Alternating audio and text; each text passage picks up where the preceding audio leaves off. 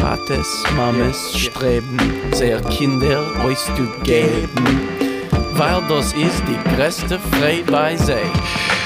Bonsoir, vous êtes à l'écoute de Yiddish au présent, Yiddish Heint, une émission euh, proposée par la Maison de la Culture Yiddish Bibliothèque Medem. Gilles Rosier est au micro et notre réalisateur est aujourd'hui David.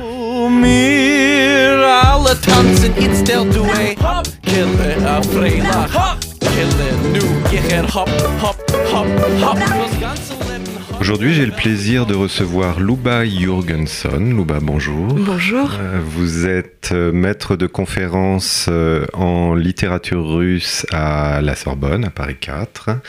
Vous êtes né à Moscou. Vous êtes en France depuis l'âge de 16 ans, si je ne Oui, m'abuse. Et vous venez aujourd'hui vous, vous nous parler un petit peu de votre parcours et beaucoup d'une revue dont vous êtes la co-rédactrice, euh, une revue qui s'appelle Mémoire en jeu, qui vient de sortir son deuxième numéro et qui a été créée l'année dernière. Alors, Luba Jurgenson, vous êtes né à Moscou.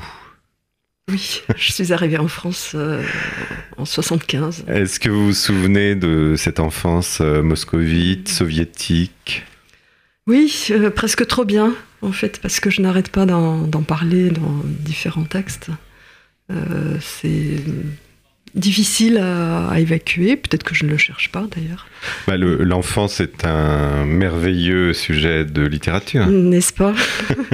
Mais En fait, c'est une enfance un peu prolongée, quand même. 16 ans, c'est déjà un âge assez conscient, et puis euh, euh, donc euh, c'est aussi cette coupure entre l'enfance et Et en fait, je suis devenue adulte en très peu de temps lorsque nous avons déposé une demande de visa en Israël et qu'il a fallu euh, présenter un dossier au service des visas et s'occuper de, toute la paperasse et euh, voilà, faire face à la bureaucratie soviétique pour euh, constituer ce dossier à une époque où nous, nous avons eu beaucoup de chance puisque nous sommes partis très vite. Enfin, nous avons obtenu l'autorisation de départ très vite, mais il y avait quand même des réfusniks. qui, enfin, le mot avait à cette époque ce sens-là, qui attendaient depuis des années. Donc, voilà, c'était une aventure un peu risquée. Néanmoins, vous êtes euh, arrivé en France avant la, entre guillemets, la grande époque des réfusniks, c'est-à-dire avant la prise de conscience de l'Occident qu'il fallait faire quelque chose et faire pression? Je suis arrivée à une époque où, euh, quand même, l'Occident avait accueilli déjà plusieurs dissidents soviétiques, où il y avait, euh, euh, une, écoute pour ces gens qui étaient porteurs d'un d'une parole sur, euh, sur l'Union soviétique. hein. Donc, euh, euh, c'était pas non plus euh, le silence complet. Et puis, en 74, euh, le- la traduction de l'archipel du Goulag avait été, parue en, en français, donc aux éditions Inca Press. La France a été le, premier pays à le publier. Donc il y avait une, des débats autour de, autour de cette publication. Et euh, en revanche, euh, c'est au niveau de, euh, du, du- du grand public qu'il était extrêmement difficile de faire entendre cette parole. Et euh, moi, en tant que jeune, je me heurtais au fait que euh, on me disait, euh, bon, le, le- la prégnance du, de l'idéologie communiste était encore très très forte en France à cette époque-là. Le Bien Parti sûr. communiste était quand même très présent et euh, euh, voilà, on me disait, mais euh, toi, tu ne peux pas en parler de l'Union soviétique puisque tu en viens. Donc Ouais. voilà, c'est nous qui savons, drôle. c'est nous qui savons ce que c'est que le communisme, c'est pas toi. Donc Et vos, parents ont décidé de partir parce qu'ils voyaient leur futur oblitéré, je suppose. En fait, euh, moi j'ai été élevée dans l'idée qu'il fallait quitter ce pays. Donc je viens d'une famille euh, qui était d'un anti-soviétisme primaire. En fait, donc j'ai été élevée dans une hostilité permanente au régime, avec tout ce que ça supposait aussi de, double vie à la maison et à l'école. Et du coup, lorsque, lorsque l'émigration vers Israël a commencé, qu'on a, on a attendu un peu parce que d'abord au début c'était euh, extrêmement cher, l'État exigeait le remboursement de, de toutes les études, euh, toutes les années d'études pour les adultes. Euh, mais lorsque cette, voilà, c'est devenu accessible, euh, finalement, j'ai été, euh, voilà, j'ai vraiment contribué à, à cette prise de décision. Donc, euh, c'est pour ça aussi que j'ai l'impression d'être devenue adulte à ce moment-là. Je, Vous étiez également volontaire, vous n'êtes pas Ah parti j'étais, de, euh, à contre-cœur de Non seulement j'étais volontaire, mais à un moment, il n'est pas toujours facile de, de- de passer à l'action. hein. On, on a beau avoir envie de partir, euh, ben on, voilà, lorsque le moment est venu, finalement, euh, ma mère et ma grand-mère, parce que je suis partie avec euh, ma mère et ma grand-mère, voilà, trois femmes, euh, finalement traînaient un peu. Et moi, en tant que. Je crois que quand on est jeune, c'est beaucoup plus facile finalement d'abandonner son. On n'a pas les mêmes attaches. Et, et donc, euh, moi, je voyais vraiment pas où était le problème. On l'avait toujours voulu, on en avait rêvé. Je voulais pas que ça reste au stade du rêve. Et donc, c'est, euh, enfin, j'ai non seulement euh, accepté, mais j'ai poussé euh, les miens à faire cette démarche qui était pas facile. Est-ce qu'il y avait dans votre décision euh, une souffrance par rapport à l'identité juive? Enfin, vous, vous vous sentiez opprimé en tant que juif dans l'Union soviétique? Bah, disons que c'est un peu compliqué, hein, mon histoire est un peu compliquée, c'est-à-dire que on- moi j'ai découvert que j'étais juive à cette occasion. Lorsqu'on a rassemblé tous les papiers, euh, on avait tellement l'habitude de duper l'État que euh, je me disais, bah, finalement, on- tout ça c'est du bluff. Enfin, On raconte qu'on est juif, on est juif. D'autant plus qu'il a fallu fabriquer une, une- une légende familiale pour expliquer qu'on avait quelqu'un en Israël, alors que notre famille était partie en France. La famille qui avait immigré à la Révolution était partie en France.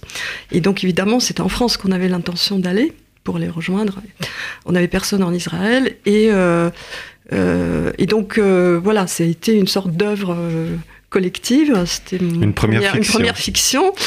Euh, du coup, je pensais que tout le reste aussi était de la fiction. Et euh, voilà, donc c'est à ce moment-là que j'ai appris que j'étais juive. On me l'avait toujours caché, justement, pour me protéger, euh, soi-disant, de, de l'antisémitisme. Donc je, je ne m'étendrai pas sur les conséquences psychologiques et autres de, de cette... je pense que je ne suis pas la seule dans ce cas, hein, dans, dans ma génération. Euh, mais évidemment, le, alors, euh, cette euh, volonté de partir euh, reposait sur les motivations étaient complexes. hein. Il, y avait, il y avait la question effectivement de, la confrontation à l'antisémitisme. Alors ma mère savait que moi je n'avais aucun avenir parce que je n'aurais pas été prise à l'université, d'une part n'étant pas au Komsomol et d'autre part à cause de mes origines. Euh, et donc tout cela a joué. En fait, elle, elle savait que je n'avais aucun avenir. Et moi, sans, euh, sans vraiment me, voilà, sans pouvoir mettre un mot là-dessus, je le savais aussi.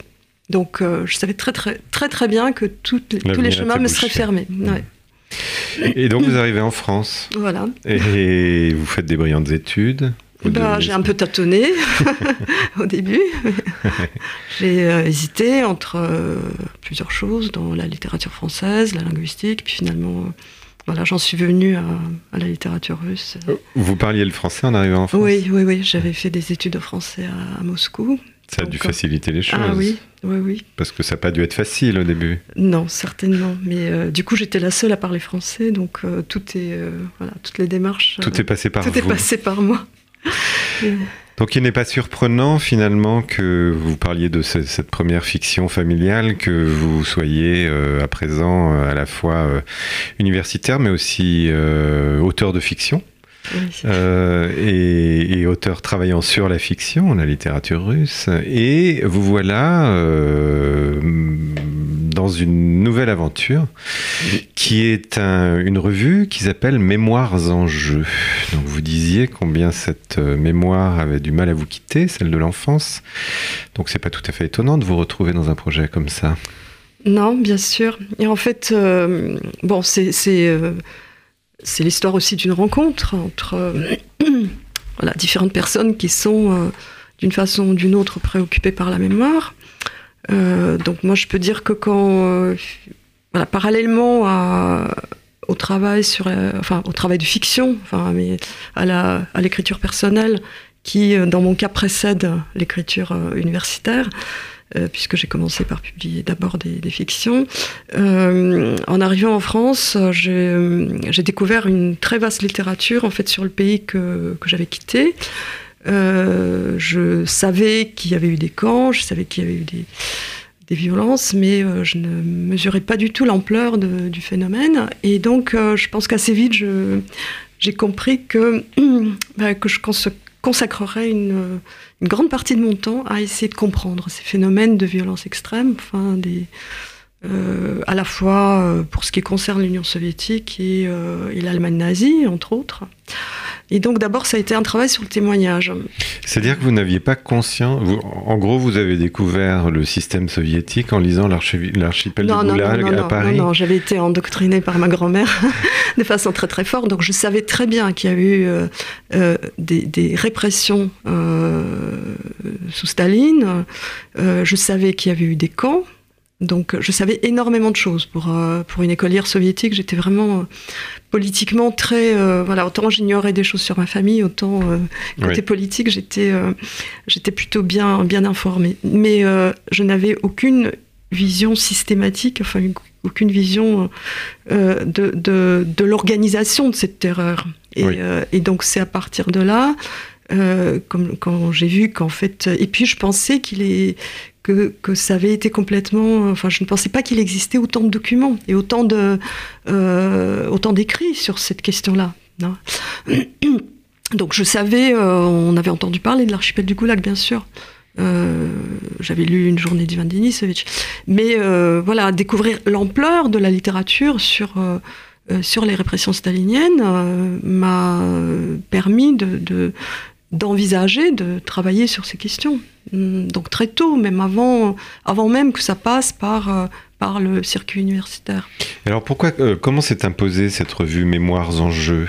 Alors, euh, dont le nom est très important, on oui, en parlait oui, aussi. Oui, Alors, Mémoires en jeu, donc euh, tout d'abord, c'est euh, voilà, c'est une revue qui a mm, qui, qui a été créée dans le sillage d'une revue précédente qui s'appelait Témoigner entre histoire et mémoire publiée également par les éditions Kimé avec la collaboration de la Fondation Auschwitz de Bruxelles. et Mémoires en jeu voilà, est né avec un autre comité de rédaction, un autre format également, et une euh, volonté euh, euh, très affirmée qui déjà, qui avait déjà commencé à, s'affirmer un petit peu dans la revue précédente, mais qui là est clairement au centre de, de ce projet, d'ouvrir à d'autres mémoires que, que celle de la Shoah. Euh, donc une revue euh, comparatiste euh, d'abord, ensuite une revue pluridisciplinaire puisqu'elle regroupe des chercheurs d'horizons très différents, une revue internationale puisqu'il y a des contributions de chercheurs de plusieurs pays et en général une contribution en anglais dans, dans chaque numéro. Euh, Alors on y parle de littérature, de cinéma aussi, de photographie, voilà, euh, de théâtre. Absolument. Euh, est-ce que c'est les arts en général C'est les arts en général. Hmm. Donc on a donc la revue en fait est née d'un constat euh, du constat qui est porté aussi par un groupe euh, et qui est euh, un groupe qui a été fédéré par Philippe Ménard, qui est donc le directeur de cette publication, le constat d'une d'une très grande importance, de la très grande importance qu'occupe la mémoire dans la société actuelle.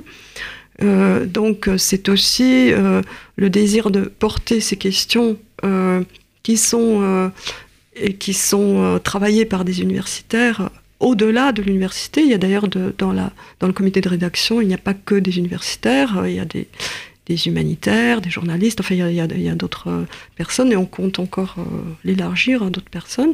Donc on a voulu créer un groupe de, réflexion parce que cette revue c'est d'abord un groupe et, et elle, se, elle se veut être un, lieu de réflexion et de partage voilà, de ces questions.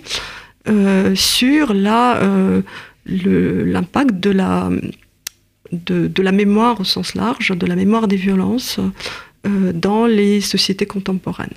Alors, c'est une revue créée partiellement par des universitaires, mais qui est au format magazine. Oui. pourquoi est-ce que vous avez choisi de ne pas en faire une, enfin, donc que, que son, son, son aspect n'ait pas l'air d'être très universitaire bah, d'abord, on a envie de toucher euh, euh, un public euh, plus large que celui des universitaires. Et puis, c'est un peu un pari, justement, de, d'articuler voilà, différents types de présentations, différents formats. la, revue se donnant comme mission aussi de, de rendre compte des, des, des, productions théâtrales, des productions artistiques, du cinéma, il était très important de soigner euh, l'iconographie. Donc ça, c'est oui, il y, y, a beaucoup de photographies. Il y a beaucoup de photographies. Ouais. Mmh. Et donc, euh, d'où cette idée de, et puis euh, voilà, de lui donner un format un petit peu insolite. Et, euh, et puis, comme, comme je viens de le dire, voilà, les enjeux de la revue dépassent simplement les, les le, la réflexion académique, parce que c'est une revue sur le présent.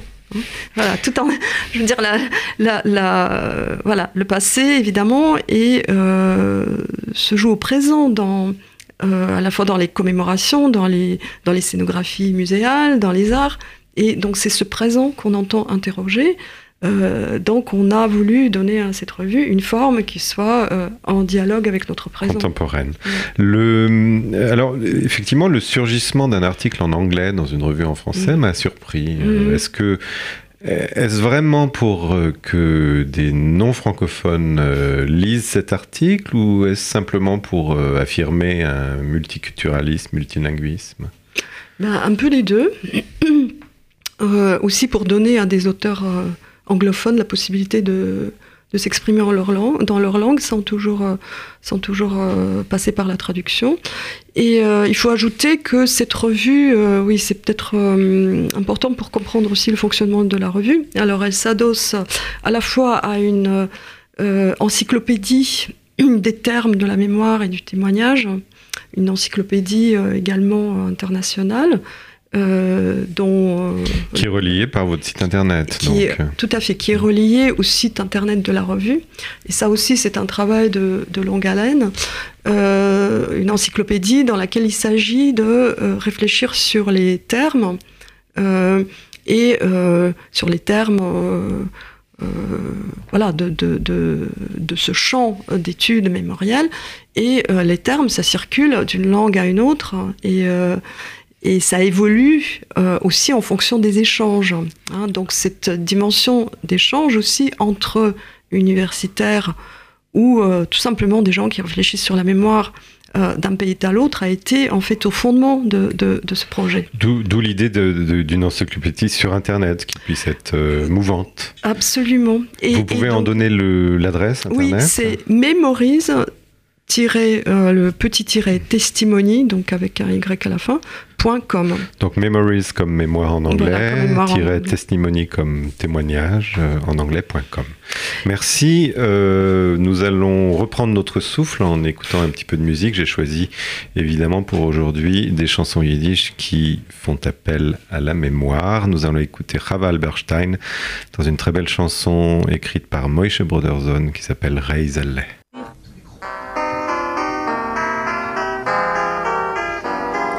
Steht sich dort ein Gessele, still vertracht ein Heisele, drinnen auf dem Beut im Stiebel wohnt mein Teier Reisele. Jeden Abend fahren Heisel, dreh ich sich herum. Ich gib a Pfeif ruf aus Reisel, kum, kum, kum. Öffnet sich a Fenster, wacht aufs alte Heisele, und bald klingt in stillen Gessel, als ist größere Reisele. Noch a Weile wart, meine Lieber, bald will ich sein frei. Geh sich noch a paar Mal über, eins, zwei, drei. Geh ich mir a freilicher, sing und knack mir Nisselach, Heer ich auf die Trepplich springen, ihre drobene Fieselach. Schön auf den letzten Trepplich, nehm sie lieber rum. Ich gib ihr still a Kuschenkäppel, kum, kum, kum. Ich will dich betten, Dovedl, sollst darauf nicht pfeifen mehr. Erst der pfeift schon, sagt die Mama, sie ist fromm, es verdrießt sie sehr. Pfeifen, sagt sie, ist nicht jiddisch, es passt nur bloß versehen. Gib a Zeichen, Prost auf Jiddisch, eins, zwei, drei. Will von heint nicht pfeifen mehr, drauf gib ich a Schwule. Dir zu lieb will ich a viele, wären froh mein Snule. Ich will sein, wenn du willst, nur Reisel, wie dein Mame fromm. Jeden Schabes gehen in Kleisel, kum, kum, kum. Kleib es dir, mein Liebenker, und erfahr dir Dovedl. Strick ich a schein vielen Säckel mit am Morgen Dovedl. Wenn gefällens Wetten Kleisel, sorgen sollst du sehen. Es hat gestrickt, meine liebe Reisel, eins, zwei, drei. Ich dank für dein Matonele, aber was soll dich Reisele? Ich lieb dein Mammen, ich lieb das Gessel, ich lieb das alte Heisele. Ich lieb dich ständlich Leben, Heisel, trittst auf See Aru. Herr, dein Mame ruft schon Reisel, kum, kum, kum. Geh ich mir auf Freilacher, sing und knack mir ein Nisselach. Her ich auf die Trepplach, laufen ihre drobene Fieselach. Wieder steht vertracht das Heisels, Gessel wieder stumm. Kommt zu mir in Cholem, Reisel, kum, kum, kum. Vous êtes à l'écoute de l'émission Yiddish Heint, le Yiddish au présent, et aujourd'hui je, suis en conversation avec Luba Jorgenson et nous parlons de la revue Mémoires en jeu, que Luba vous en êtes une des co-rédactrices. Nous disions avant cette petite pause, nous parlions du site internet euh, de la revue, vous vouliez ajouter quelques mots sur ce sujet? Oui, je voulais, euh, je voulais ajouter quelques mots à propos du fait que donc il y a des publications en anglais. Dans, euh, ce n'est pas systématique d'ailleurs. Il se trouve que pour l'instant, il y a eu dans les deux premiers numéros des publications en anglais. Euh, donc je, dans la revue papier. Dans la revue papier, mmh. mais on peut aussi imaginer que parce que ce site qui, est, qui vient d'être créé pourrait être tout à fait complété avec des, des traductions de, de, de, ces papiers. Et de toute façon, le site euh, avec le site, nous comptons diversifier les, les publications, c'est-à-dire que les, les textes et euh, enfin les, les, le contenu du site ne sera pas exactement le même que celui de, euh, de la revue papier. Il sera plus large. Il sera plus large, il sera plus riche. Euh, voilà, donc ceux qui sont frustrés par euh, ces articles en anglais dans, dans, la revue papier pourront se, se rattraper en accédant au contenu du site.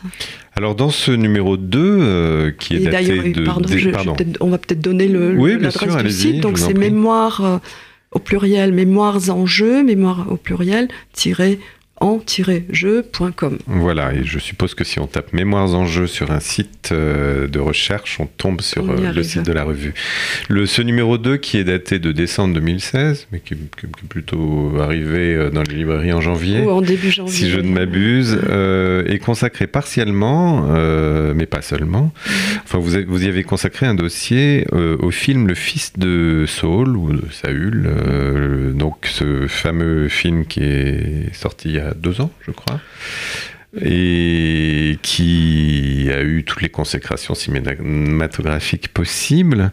Et vous revenez donc sur, euh, sur le surgissement de cet objet cinématographique extrêmement singulier. Oui. Et qu'est-ce qui vous a semblé important dans, dans ce retour euh, et cette analyse de la réception du film euh, qui a été diverse, parfois très élogieuse Voilà. et parfois très critique Voilà, justement, c'était l'occasion de faire le point sur cette réception très, très euh, et sur les enjeux de cette réception, parce que ce qui était au cœur en fait du débat autour de ce film, d'ailleurs, euh, d'ailleurs, on continue d'en débattre. Enfin, le, film, euh, le film a généré vraiment énormément de publications et pas seulement dans la presse. Voilà, Didier Huberman qui, fait un, qui fait un petit livre là-dessus. Donc bah, les enjeux, c'est quand même la représentation de, la Shoah par la fiction, déjà sur les, à l'écran, et puis euh, euh, à travers une œuvre de fiction, et puis euh, pas simplement de la Shoah, mais d'un, de ce qui représente le cœur même de, de la machine d'extermination, à savoir les chambres à gaz et le travail des Sonderkommando. Donc euh, c'était quand même un, un pari absolument incroyable, hein, ce film. Et moi, je me souviens d'y être allé avec une certaine appréhension. Euh, et puis, euh, de, voilà, en sortant, euh, je me suis dit, le pari a été gagné. Ils ont, ils ont réussi. Donc, qu'est-ce qui, qu'est-ce qui fait que c'était encore possible de faire ce genre de film?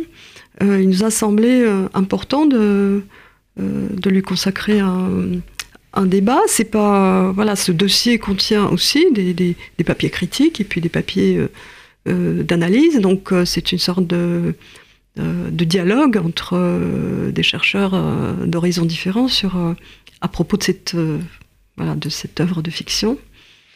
Dans, dans, ce même numéro, vous disiez tout à l'heure que, que le, le, les, objets de la revue s'étaient largement élargis par rapport à une version précédente. Euh, il y a également un dossier sur la, sur la dictature argentine à l'écran. En fait, on a différentes rubriques. Donc euh, euh, voilà comment la, la, revue est organisée Oui. euh, autour d'un dossier. Donc effectivement, il y a un dossier euh, central. Celui du numéro 1 était consacré à Chalamov et Solzhenitsyn. Alors voilà, à deux visions du, du goulag, à leur confrontation, à leur polémique.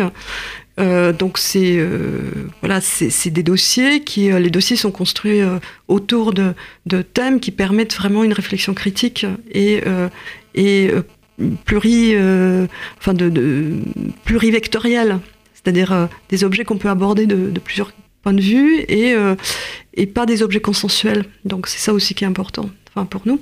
Et donc, en dehors du dossier, il y a aussi il y a des portfolios sur effectivement des voilà des lieux. il y a des il y a des sites mémoriels qui sont qui sont présentés euh, à travers des images et, et- et du texte.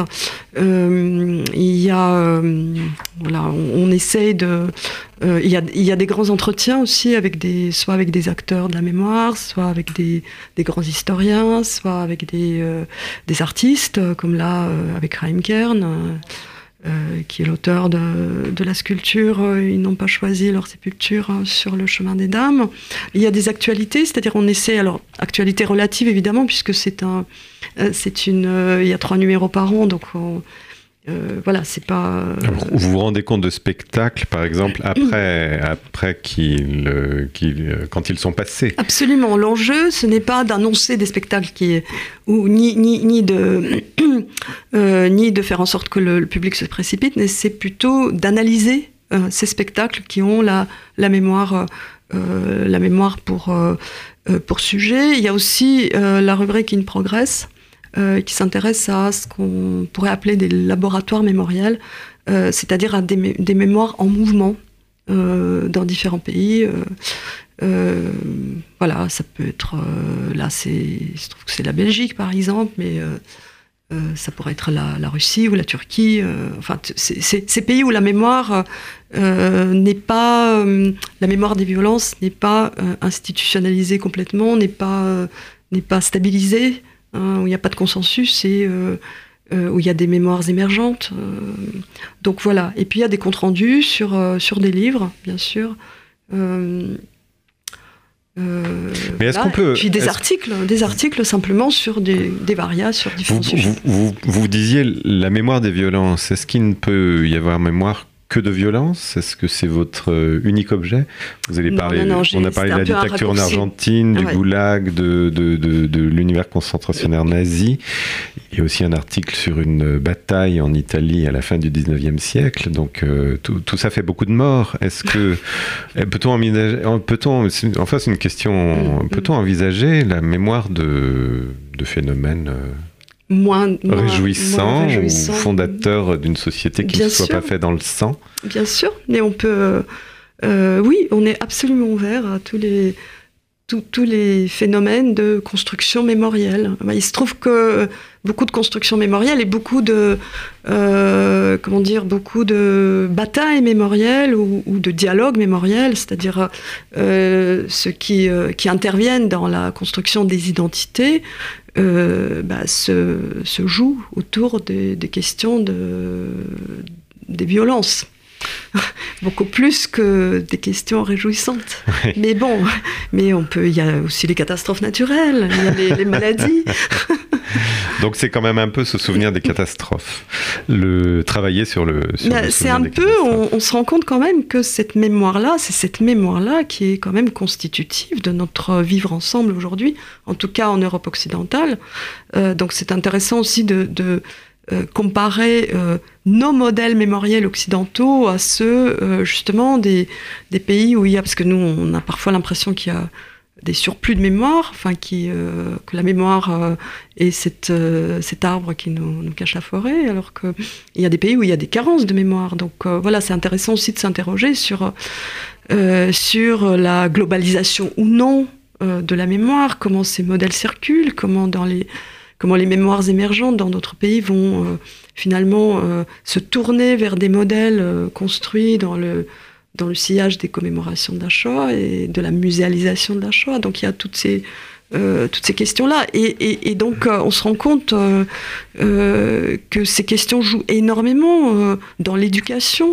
Hein. ils ont une place énorme dans, dans les parcours scolaires, dans l'éducation des enfants. Tous les, tous les scolaires ont déjà visité un musée consacré à la Shoah ou là à la Première Guerre mondiale, par exemple.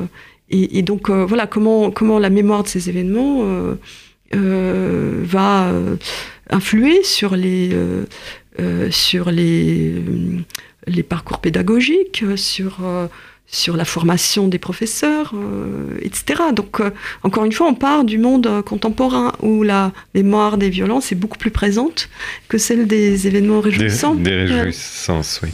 Nous allons reprendre notre souffle à nouveau avec une chanson chantée par Mendy Khan, un texte de Jacques Brel, Ne me quitte pas, traduit en yiddish par Mendy Khan et interprété par lui-même. En yiddish, ça donne Los mich nicht allein. Rain.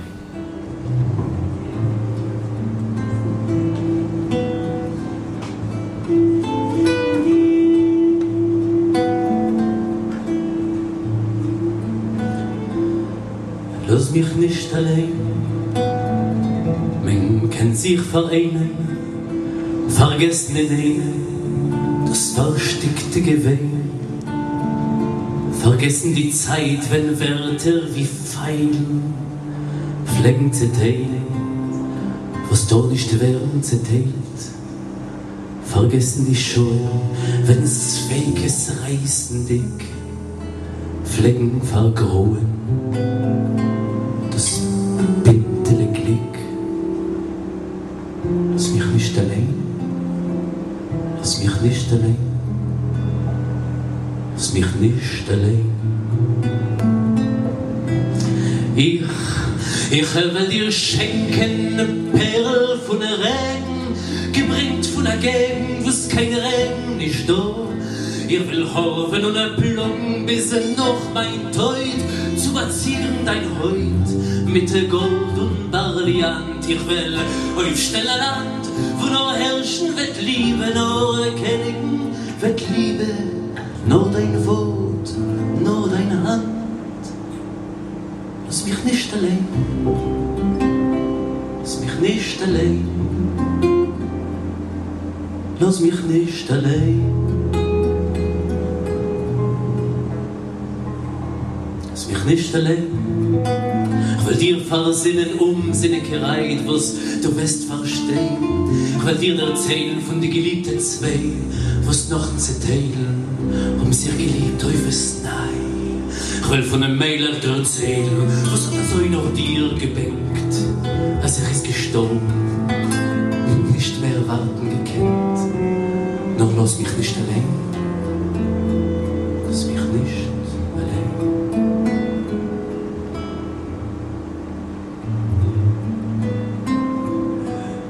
Du weißt, es ist vorhanden, so läuft Flammen mit Gewalt, gemeint, er schön kalt und euch. Ich hab gehört, als er verbrennt der Erd, keine bessere Wort geben, wie ein Frühling Und wenn's fall die Nacht, in der Feier und der Flamme, das Reut und das Schwarz, beheften sie ihr doch zusammen. Lass mich nicht allein, lass mich nicht allein,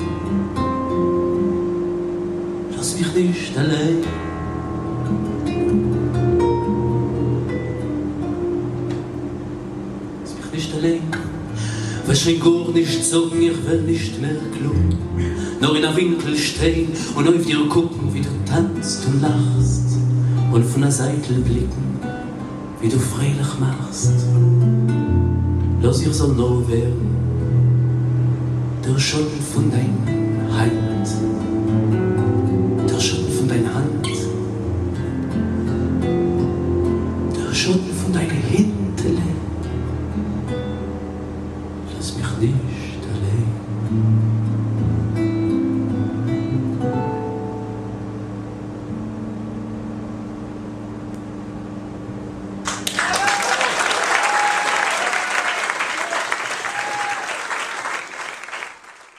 Vous êtes à l'écoute de l'émission Yiddish Heint, le Yiddish au présent. Gilles Rosier au micro. Mon invité ce soir est Luba Jorgensen pour la, et nous continuons à parler de la revue Mémoires en jeu qui est publiée par euh, les éditions Kimé et c'est tout C'est tout. Enfin, le, le, le, votre centre de, de l'université Paris-Sorbonne quand même euh, n'est pas n'est pas pour rien dans la création de cette revue. Oui, bien sûr. Euh, disons que la revue est publiée par les éditions Kimé, mais elle est portée par euh, aussi par plusieurs centres euh, par plusieurs centres de recherche, donc dans le, le CELIS de Clermont-Ferrand, le, le Rorbem, voilà. Et puis c'est il y en aura d'autres. À l'origine de cette revue, on avait prévu de ne pas justement euh, fermer euh, cette réflexion universitaire. Et, euh, et, du coup, euh, non, je dirais que ce dialogue se passe très bien. C'est pour ça que voilà, je, ne trouvais pas, je ne savais pas trop quoi en dire. non, disons que ça permet aussi, voilà, il est important aussi, c'est une revue, donc il est important aussi d'y réfléchir avec des gens qui ont l'habitude, soit du journalisme, soit de l'édition, euh, parce qu'il y a des questions qui, euh, voilà, qui peuvent euh, dépasser aussi les, les, les universitaires. J'en profite d'ailleurs pour dire que notre, voilà, le graphiste qui réalise cette revue a contribué aussi à, une, à la réflexion autour de, de, sur la de, construction, de, sur la construction de la revue et le, le, il a réalisé un travail formidable. Absolument, c'est une revue Donc, extrêmement attrayante d'un point de vue graphique. Yann Collin, donc euh, c'est un, une revue très attrayante d'un point de vue graphique. Son contenu est très intéressant aussi. Effectivement, il y a certains articles qui sont un petit peu plus universitaires que d'autres, mais dans l'ensemble, c'est assez grand public, disons, grand public qui se s'intéresse à ces questions. Donc, venons-en aux détails pratiques. Euh, où trouve où peut-on acheter cette revue? Est-ce qu'on peut s'abonner Bien sûr. Euh, alors d'abord, on peut l'acheter en librairie ou la commander. Alors oui, je rappelle que quand euh, un livre ou une revue n'est pas dans une librairie, on peut la oui, commander et la recevoir en général dans les trois jours. Hein. C'est important de le savoir parce que beaucoup d'auditeurs n'en sont pas toujours conscients. Voilà, oui, c'est important. Et d'autre part, euh, si on veut s'abonner à la revue, euh, eh bien, tout figure, euh, toutes les informations figurent sur le site. Donc, on tape Mémoires en jeu dans un moteur de recherche et on arrive sur le site internet de la revue et on voit tous les détails concernant les, les, abonnements. Voilà. Le prochain numéro est pour quand? Alors, le prochain numéro est pour avril, donc fin avril ou début mai il va porter sur euh, le, le, dossier va porter sur les sites mémoriels euh, et le, le, tourisme vers ces sites. Euh, donc voilà. Et, et, et d'ailleurs après d'autres d'autres dossiers sont, sont prévus qui je réponds un petit peu à votre question de tout à l'heure autour des, des violences. Voilà, des, oui. qui permettront aussi de sortir, enfin de, de euh, de montrer que les mémoires ne, ne sont pas étanches et qu'il y a des, des, porosités, des dialogues entre les mémoires. Et quand on parle des violences, on parle aussi d'autre chose. Donc euh, voilà, il y aura sûrement un dossier sur l'architecture, par exemple. Euh, euh, sur la mémoire à travers, vue à travers l'architecture. La, l'architecture. ouais, un dossier sur les arts. Très bien, nous sommes impatients de découvrir ce troisième numéro d'ici quelques mois, semaines, mois. Une, je rappelle que c'est une revue trimestrielle si on exclut l'été. Voilà. Elle, est publiée trois fois, trois fois par an. Euh, Mémoires en jeu, euh, publiée donc dont Luba Jorgensen, vous êtes une des co-rédactrices. Merci Luba de nous avoir consacré du temps. Merci. Et je vous souhaite une bonne journée. Nous allons terminer l'émission avec euh, une troisième chanson yiddish, toujours qui a un petit rapport avec la question de la mémoire. Une chanson interprétée par Vira Loginski sur un texte de son père, Michael Felsenboim, qui a écrit le texte et la musique. Je rappelle que Michael Felsenboim est un écrivain yiddish vivant et, et la chanson s'appelle Die Warschauer Stern, les étoiles de Varsovie.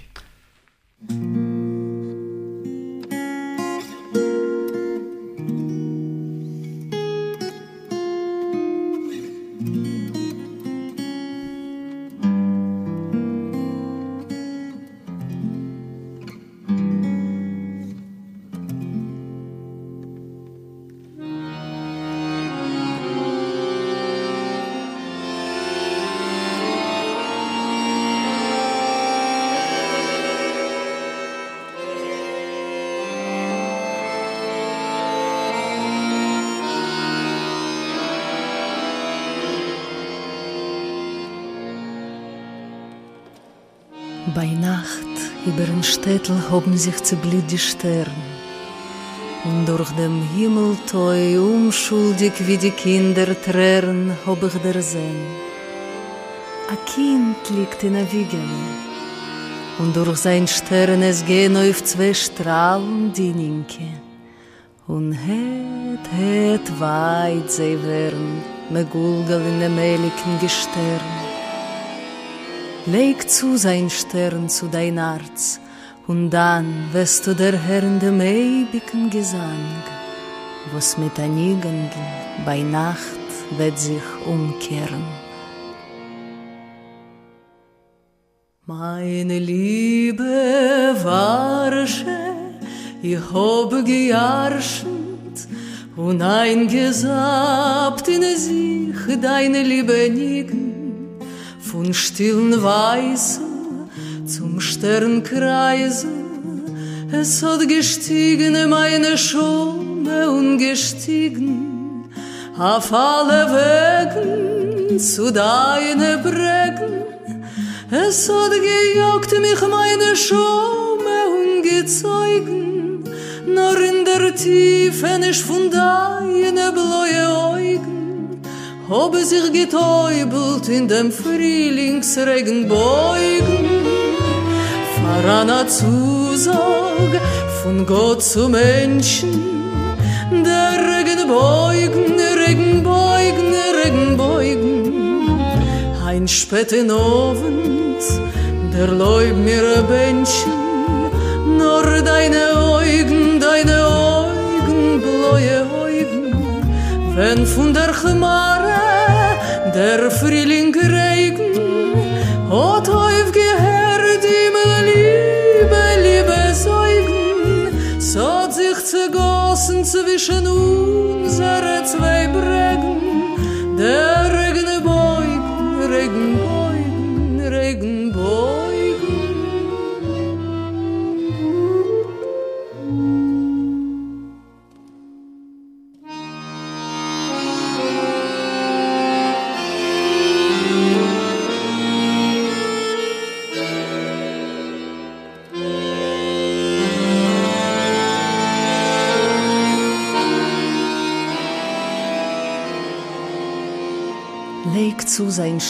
zu dein Arz, und dann wirst du der Herr in dem ewigen Gesang, was mit ein Igendl bei Nacht wird sich umkehren.